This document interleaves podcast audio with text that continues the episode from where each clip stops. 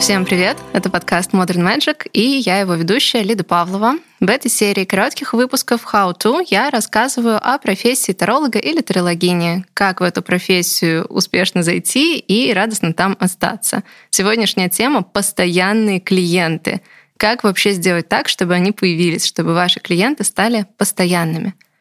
Существует такое понятие, как LTV, Lifetime Value. Оно подразумевает количество денег, которое один клиент принес в один бизнес за всю жизнь. То есть сколько вам заплатил ваш клиент не единовременно, а на протяжении всех своих повторных к вам обращений.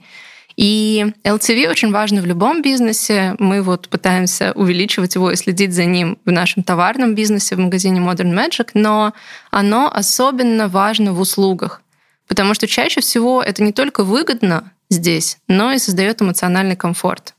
И это просто приятно работать с клиентами, которых вы уже знаете, которые вас любят, которые обратились к вам не проверить, ну что там, как у вас, интересненько или не очень, а которые обратились к вам потому, что в первый раз им зашло. Это просто бесценно само по себе. Поэтому, конечно же, мы будем очень сильно концентрироваться в нашей работе на том, чтобы клиенты стали постоянными. Если клиенту понравилось, то, в принципе, есть шанс, что он вернется сам. То есть Первое, что нужно сделать, это подумать, как сделать весь опыт максимально приятным.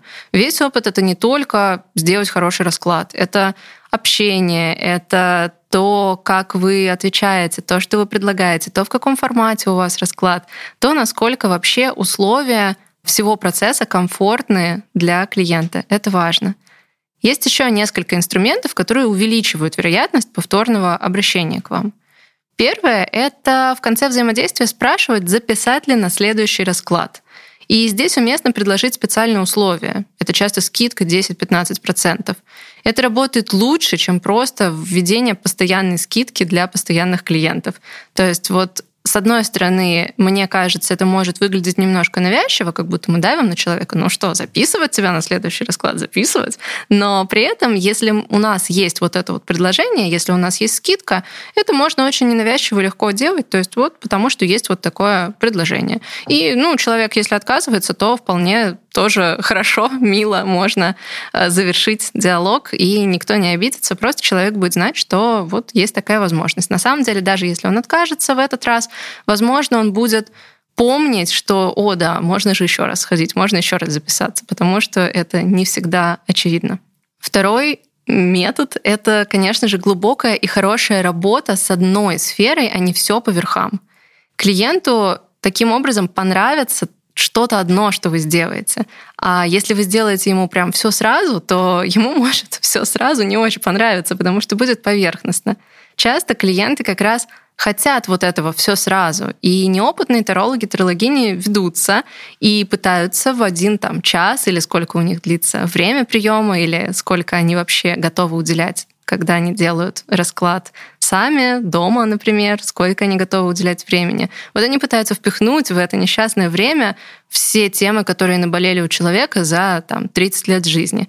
Это получается плохо. Это неприятно тарологу, потому что он, во-первых, выжит, во-вторых, видит, что работа так себе. И неприятно клиенту, потому что вроде на все ответили, а вроде как-то и ну, все поверхностно очень. Поэтому грамотное решение, к которому на самом деле приходит с опытом огромное количество терологов и без моих советов, но для этого приходится набить какие-то шишки. И так это верное решение заключается в том, чтобы четко поставить условия, что на одном раскладе разбирается одна тема или как минимум одна какая-то сфера жизни. То есть да, мы можем посмотреть несколько вопросов, связанных с работой, возможно, а не прям вкопаться только в один какой-то вопрос. Но мы уже туда не будем точно примешивать там отношения, я не знаю, прошлой жизни, еще что-нибудь такое. Это просто будет суп, который не понравится. И важно, что если вы грамотно, качественно проработаете одну сферу, клиент придет к вам с вопросом по следующей сфере, потому что ему понравилось, как было в первой, и при этом у него еще есть много сфер, с которыми можно поработать. То есть это одновременно, ну так немножко хитро, типа, о, смотрите, мы не разбираем все сразу, а, но при этом это еще действительно имеет смысл просто для качества услуги. Следующий способ — это придумать комплексную услугу. Продавать сразу подписку на расклады, второе менторство, второй коучинг, вторую распаковку, вторую трансформацию. Это как угодно сейчас называют. Это могут быть совершенно разные форматы услуг, но их объединяет то, что это некий комплекс. Это несколько раскладов, и вы должны четко обосновывать ценность нескольких раскладов в комплекте, которые обычно оплачиваются сразу, и человек просто обращается к вам потом в течение того времени, на которое вы договорились, того количества раз, на которое вы договорились и так далее. Следующий способ не всем подойдет, но просите отзыв. Дело в том, что когда человек пишет, что расклад помог, он становится еще больше в этом уверен сам, и на бессознательном уровне у него откладывается. Надо обратиться еще раз.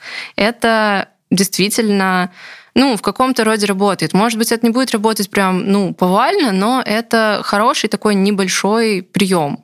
И это не подойдет тем, кому это прям решительно не нравится и или в премиум-сегменте. Например, я не пишу отзывов на расклад прям принципиально, потому что мне кажется, что люди заплатили мне достаточное количество денег, чтобы вся работа теперь была только с моей стороны, ну, по крайней мере, вся работа, которая не влияет на качество проделываемой работы. Ну, в общем, такое, сами придут и все дадут.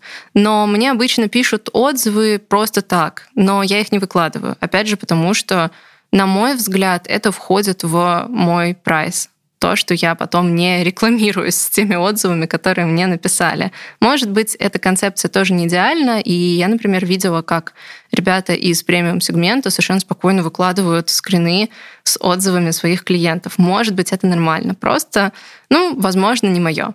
Поэтому и говорю, что этот способ хороший, но не всем подойдет. Однако, если вам ничто внутренне не мешает брать отзывы, или тем более, если вы работаете за небольшой прайс, просите, получайте для себя эту дополнительную ценность и одновременно обеспечивайте этим более частую возвращаемость клиентов. Ну и последнее, про что я расскажу, это интересные соцсети — это такая новая альтернатива, современная альтернатива маркетинговой рассылки. То есть вряд ли есть смысл делать настоящую e-mail рассылку по вашим клиентам. Это странно, их мало кто читает.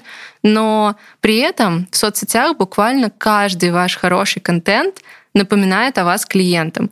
Но важно, что именно хороший, не пустой не закидывайте постоянными продажами, но при этом не забывайте про них. То есть держите баланс, потому что если на вас подписались как на человека, который оказывает определенную услугу, то в первую очередь людям интересна именно эта услуга, и они готовы и хотят периодически получать напоминания о том, что она существует, или о том, что вы разработали какую-то новую услугу, что-то еще. Но при этом им может быть интересно и в целом что-то о вас, о том, как вы работаете. В общем, держите баланс. И здесь, конечно, стоит научиться вести блог круто и сделать крутой контент. Если это получится, то ну, в целом проблема с клиентами, скорее всего, решится. Возможно, это вообще не все способы. Я перечислила те, которые чаще всего сама встречаю и или использую. Иногда клиент ну точно никак не станет постоянным, как бы вы ни старались. Например, потому что это не ваша целевая аудитория. И про целевую аудиторию я расскажу в следующем выпуске. До встречи!